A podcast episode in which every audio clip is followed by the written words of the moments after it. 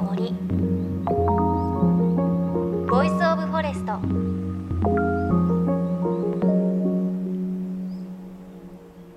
おはようございます。高橋真理恵です。いや今年の梅雨は雨長かったですね。なんか毎日朝起きると、あ、今日も曇りか、今日も雨かっていう日が長かった気がします。これだけちょっとね、雨の量が多いと農作物の成長など大丈夫かなと心配になりますが、そんな中今年はですね、我が家の庭で初めてかぼちゃを育てているんです。かぼちゃ初めてなんですけれど、今の状態を言うと、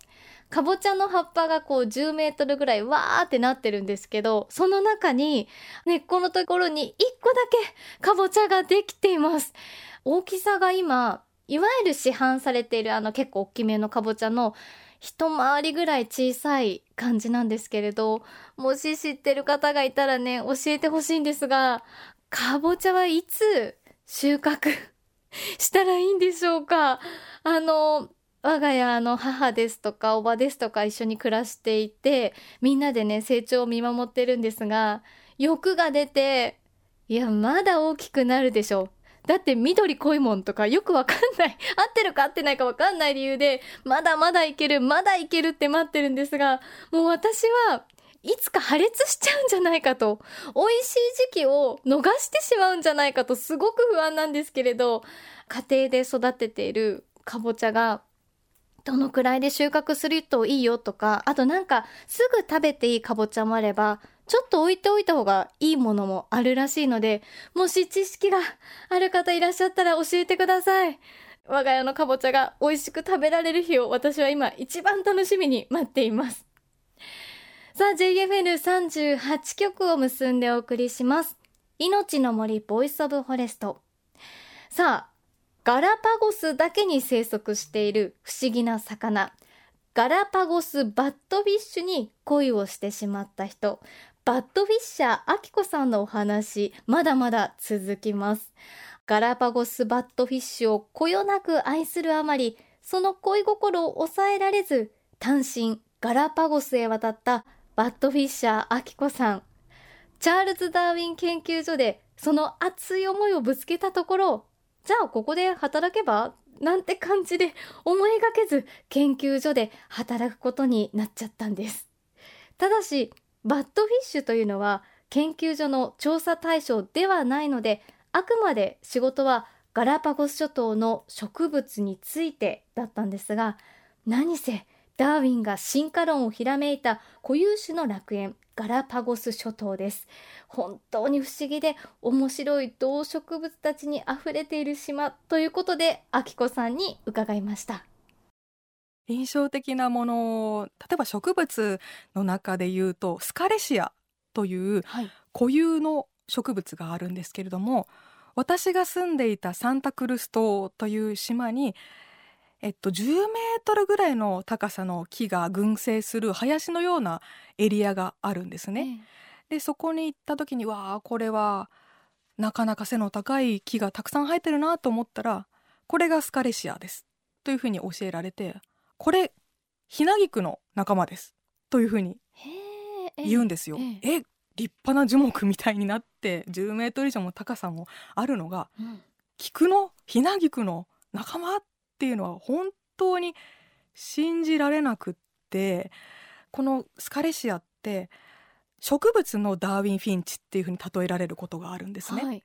ダーウィン・フィンチっていうのはガラパゴ諸島を象徴する、まあ、鳥のスズメのような鳥の一つなんですけれどもその鳥は、まあ、何らかの形でガラパゴ諸島にたどり着いてもともとその祖先の種類は1種類だったんですけど、ええ、それがその生育する環境であったりとかあとは食べ物に応じてくちばしの形とか大きさとか羽毛の色を適応させていってもう14種類に分化した鳥なんですけれどもそれの植物バージョンがこのスカレシアで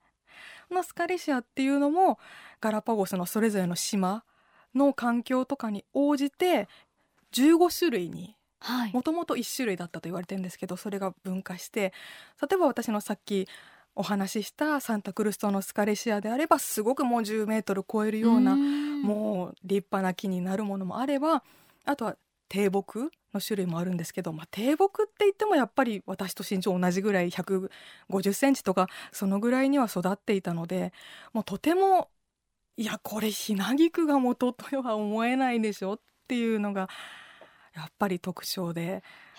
印象的でしたね。えー、だからその島に合わせて進化をしていった植物もいればあとは何かこう動物でもそういう進化というかガラパゴス特有の動物っていますか？そうですね。例えばガラパゴスリクイグアナという固有のイグアナがいるんですけれども、はいええ、その生き物が面白いのは主食がうちはサボテンの実だったり葉っぱだったりするんですけれども、はい、自分から取りに行かないんですよ。じゃあどうするのかっていうとうちはサボテンの下でじーっと実が落ちてくるのを待つ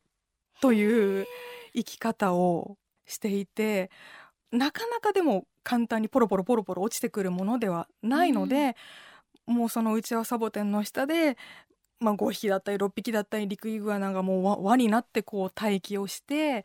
もうだんだんこう眠くなってそのままうつらうつらと昼寝をしだすような 生き物もいたりとかで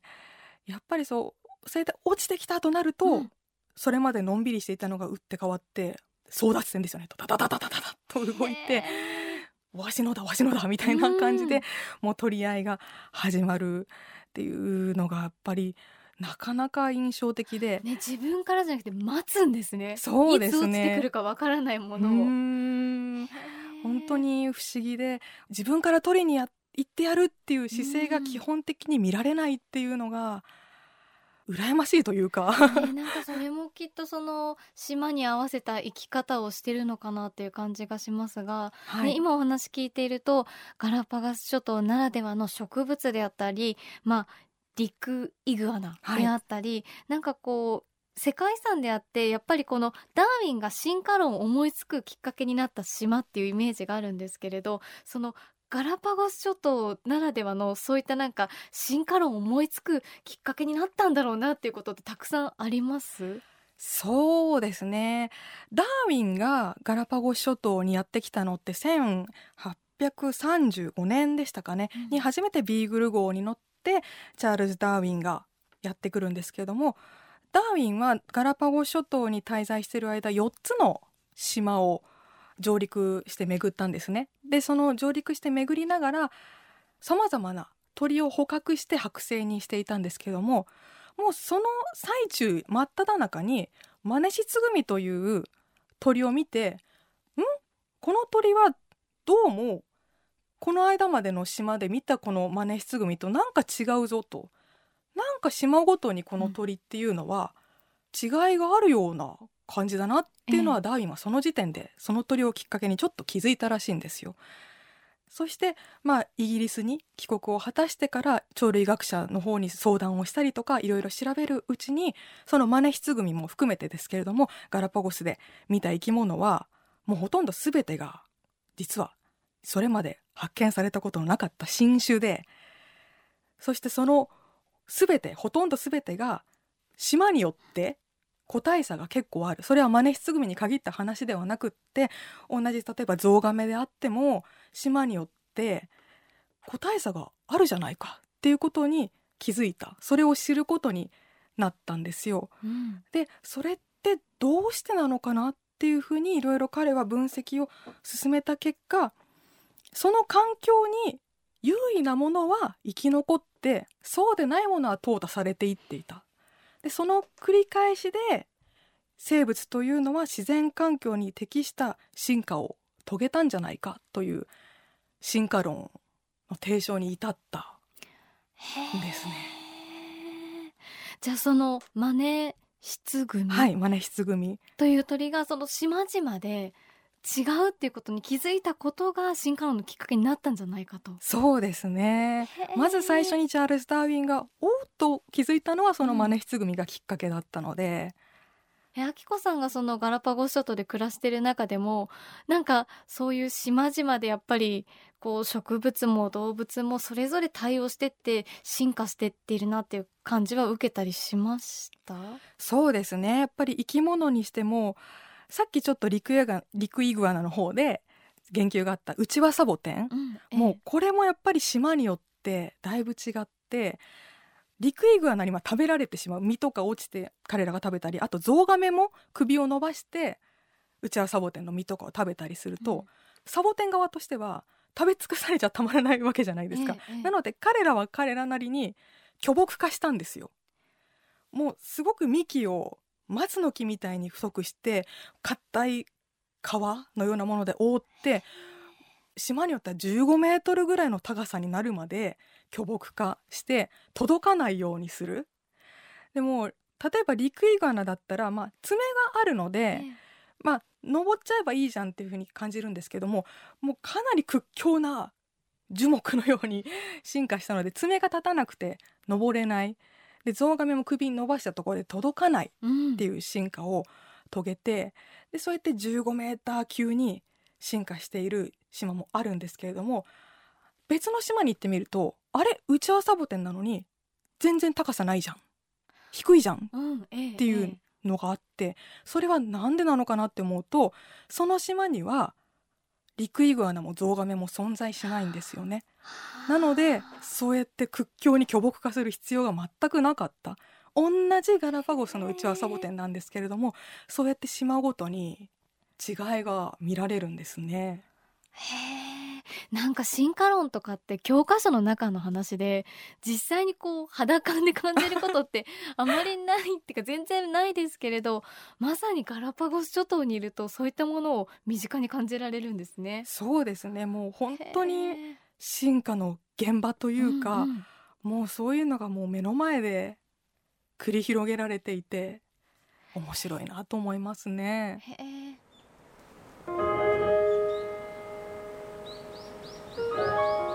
の森。 Voice of Forest。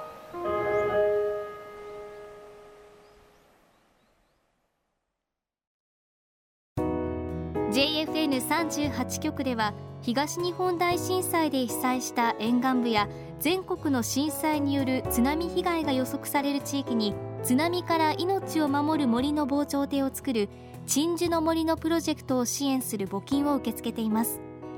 この命を守る森づくりに取り組んでいる AIG 損保は中小企業のリスクにフォーカスした損害保険のラインナップビジネスガードを法人会納税協会会員の皆様に提供しています。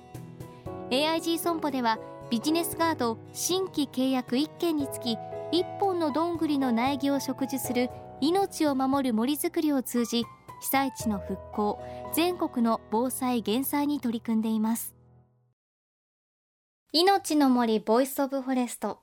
今週はガラパゴスバットフィッシュ愛好家で NPO 法人日本ガラパゴスの会スタッフのバットフィッシャーあきこさんのお話でした。何回言ってもすごい名前だなと思いますが、いや、ガラパゴス諸島のね、動植物たちいろんな進化を遂げてますよね。最初の方にお話があった、まあ、ヒナギクの仲間のスカレシアっていうお花、ちょっと調べてみたんですが、ね、日本で見るこうヒナギクってどっちかっていうと草ですよね。草でこうちょっと小さい白い花が可憐に咲いているそんなイメージなんですが、いや、スカレシアね、もう木でした。大きいブロッコリーみたいな。だからこれが、ひなぎくの仲間って言われても、えー、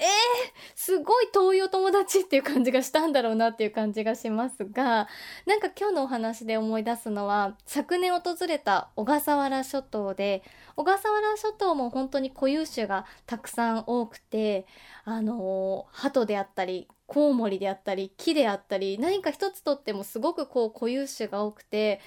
あの時はちょっと進化とかそういうこと考えてあまりなかったんですが、なんかね、見たことがない植物とか見たことがない動物たちに囲まれて、あの映画の中の別の星に行ったような映画あるじゃないですか。ああいう感覚になったのをね、すごく思い出しました。いや、彼らもね、独自の進化を遂げていたんだなっていうのをね、あきこさんのお話を聞いて思いましたが、ということで来週もバッドフィッシャー、あきこさんのお話続きで、